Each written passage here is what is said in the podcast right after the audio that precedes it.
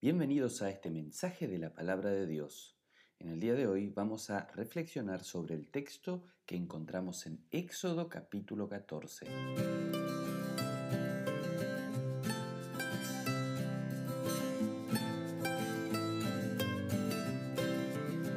Nuestro Dios es diferente a los ídolos que son inventados por los seres humanos.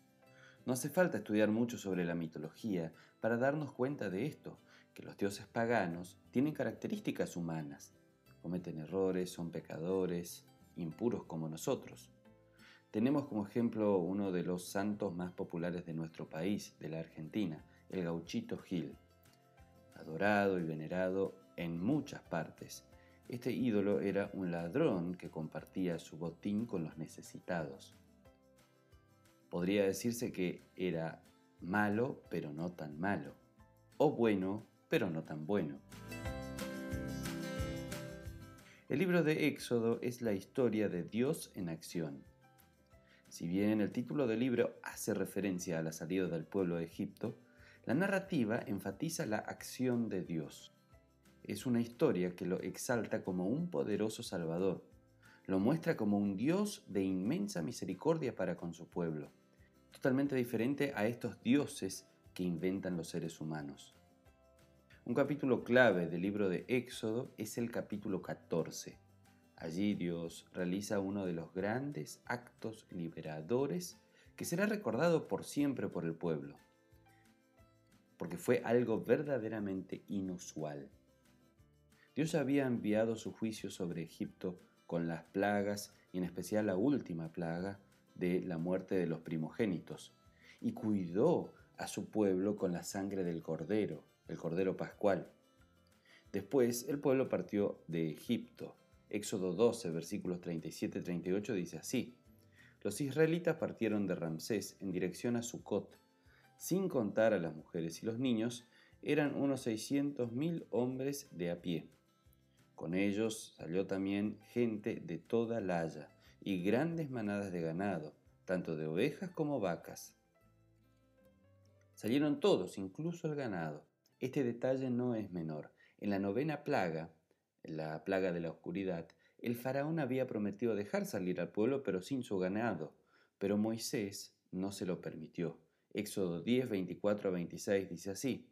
Entonces el faraón mandó llamar a Moisés y le dijo, Vayan y rindan culto al Señor. Llévense también a sus hijos, pero dejen atrás sus rebaños y sus ganados. A esto replicó Moisés, al contrario, tú vas a darnos los sacrificios y holocaustos que hemos de presentar al Señor nuestro Dios, y además nuestro ganado tiene que ir con nosotros. No puede quedarse aquí ni una sola pezuña. Para rendirle culto al Señor nuestro Dios, tendremos que tomar algunos de nuestros animales, y no sabemos cuáles debemos presentar como ofrenda hasta que lleguemos allá. Dios no solo liberó a los hombres, liberó también animales. La liberación de Dios es completa, todas las cosas. El ganado serviría a Dios para los rituales de culto que él mismo instituiría allí en el monte Sinaí. Así también sucederá en la liberación final, en el fin de los tiempos.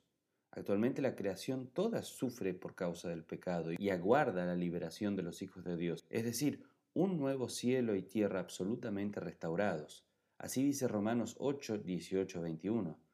De hecho, considero que nada se compara los sufrimientos actuales con la gloria que habrá de revelarse en nosotros. La creación aguarda con ansiedad la revelación de los hijos de Dios, porque fue sometida a la frustración. Esto no sucedió por su propia voluntad, sino por la del que así lo dispuso. Pero queda la firme esperanza de que la creación misma ha de ser liberada de la corrupción que la esclaviza, para así alcanzar la gloriosa libertad de los hijos de Dios. El cielo y tierra nuevos serán una nueva creación de Dios para su pueblo, libre de la corrupción del pecado. Será algo real, palpable, no tan solo un mundo espiritual. Y nosotros, los hijos de Dios, estaremos allí disfrutando de toda esta nueva creación de Dios para nosotros, también con nuevos cuerpos resucitados. Regresando al libro de Éxodo, en el capítulo 14, se inicia con la acción de los enemigos de Dios. El faraón con su pueblo persiguieron a los hebreos buscando venganza. Éxodo 14, 5 a 7 dice así. Y cuando el rey de Egipto se enteró de que el pueblo se había escapado, tanto él como sus funcionarios cambiaron de parecer en cuanto a los israelitas y dijeron, ¿pero qué hemos hecho? ¿Cómo pudimos dejar que se fueran los israelitas y abandonaran su trabajo? Al momento ordenó al faraón que le prepararan su carro y, echando mano a su ejército, se llevó consigo seiscientos de los mejores carros y todos los demás carros de Egipto, cada uno de ellos bajo el mando de un oficial. Los enemigos de Dios volvieron a causar miedo en el pueblo hebreo. El Señor había ordenado que el pueblo saliera de Egipto y acampara frente al mar.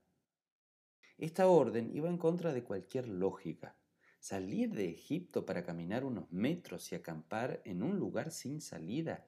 ¿Acaso Moisés estaba loco? Los israelitas, acampados allí en un lugar sin salida, veían venir al faraón y sus ejércitos y cuestionaron a Moisés diciendo, Éxodo 14, 11, 12, ¿acaso no había sepulcros en Egipto que nos sacaste de allá para morir en el desierto? ¿Qué has hecho con nosotros? ¿Para qué nos sacaste de Egipto? Ya en Egipto te decíamos, déjanos en paz. Mejor nos hubiera sido servir a los egipcios que morir en el desierto. Moisés, por su parte, llevó tranquilidad al pueblo, porque confiaba en que Dios cumpliría su promesa de liberación. No tengan miedo, respondió Moisés. Mantengan sus posiciones, que hoy mismo serán testigos de la salvación que el Señor realizará en favor de ustedes. Estos egipcios que hoy ven jamás volverán a verlos, Ustedes quédense quietos, que el Señor presentará batalla por ustedes. Éxodo 14, 13, 14.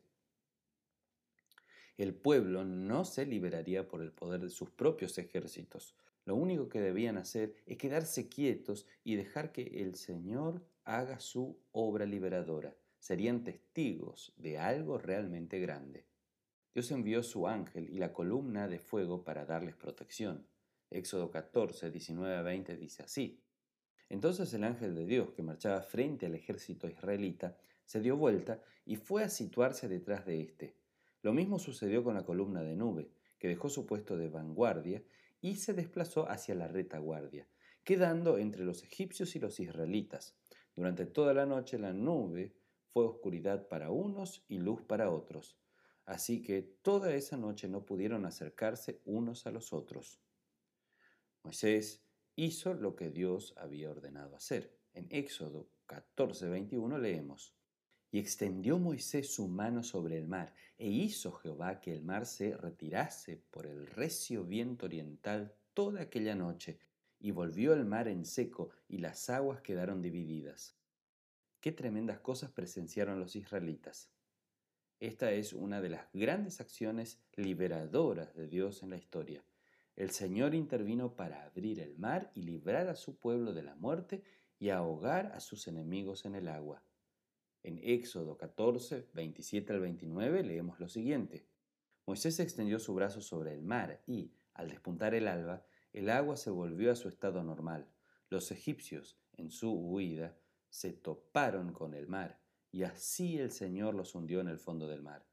Al recobrar las aguas su estado normal, se tragaron a todos los carros y jinetes del faraón, y a todo el ejército que había entrado al mar para perseguir a los israelitas. Ninguno de ellos quedó con vida.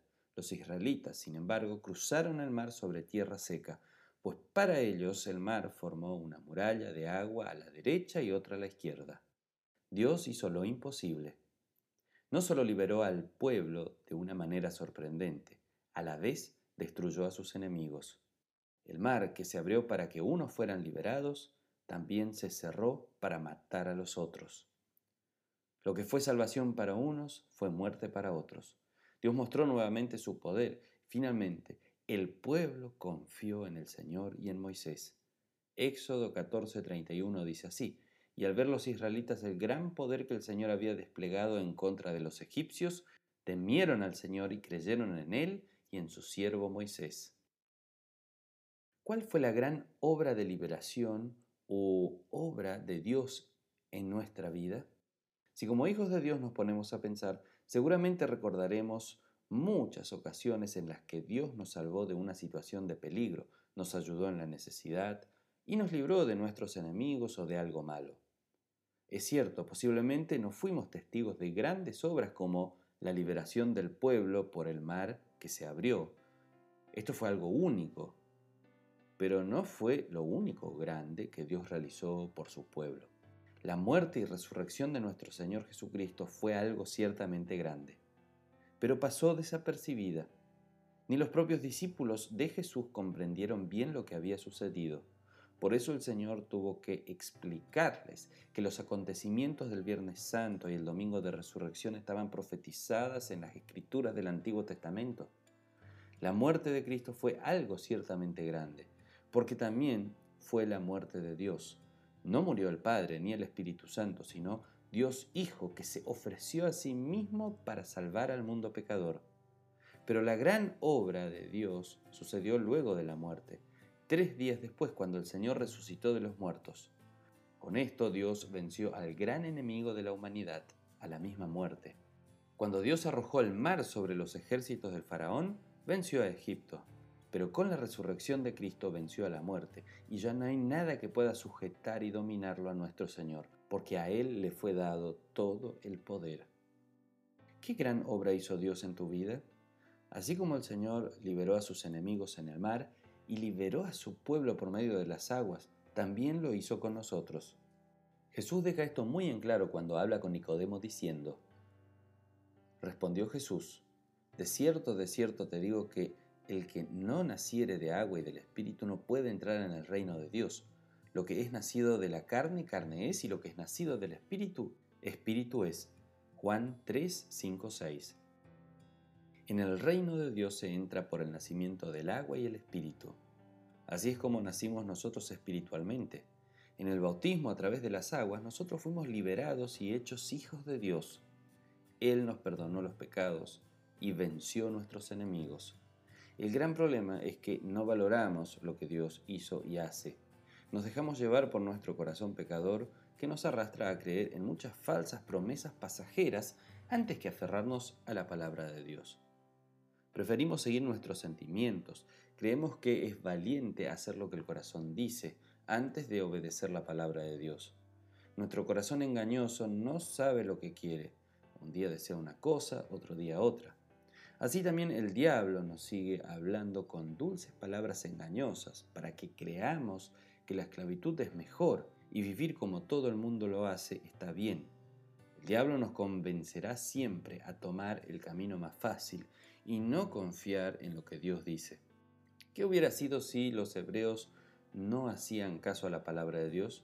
Hubieran sido exterminados por los egipcios, así como sucedió con tantos otros pueblos.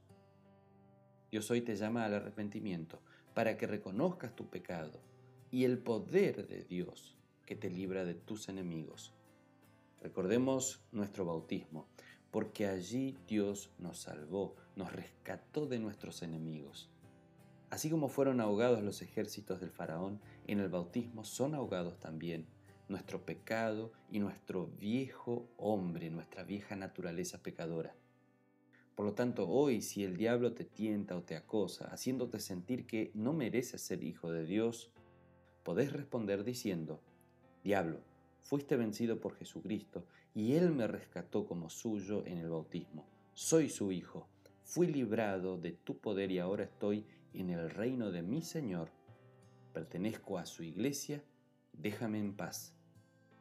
En el bautismo nos unimos a la muerte y a la resurrección de Cristo. Con Él morimos y con Él somos resucitados a una nueva vida, como menciona el apóstol Pablo en Romanos 6, 3 a 4.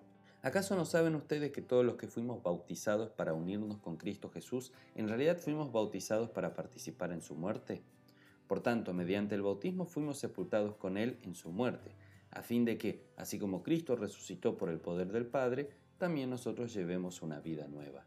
Así como el pueblo de Israel siempre tenía presente y recordaba esta gran obra de liberación a través de las aguas del Mar Rojo, nosotros, como el pueblo de Dios, debemos regresar al momento en que fuimos liberados, regresar a nuestro bautismo. Tengamos presente que Dios nos liberó para una nueva vida, una vida bajo su guía, bajo su palabra y bajo su señorío en su reino, es decir, en su iglesia. Allí Dios nos reúne para bendecirnos, para darnos su precioso perdón para renovar nuestras esperanzas, nuestra fe, para que nos mantengamos siempre unidos a nuestro Señor, caminando en esta vida hasta la tierra prometida. Sirvamos a Dios con un corazón alegre por las grandes obras que ha hecho y sigue haciendo en nuestras vidas. Así como nos libró ahora de nuestros enemigos, tengamos la plena confianza de que lo seguirá haciendo.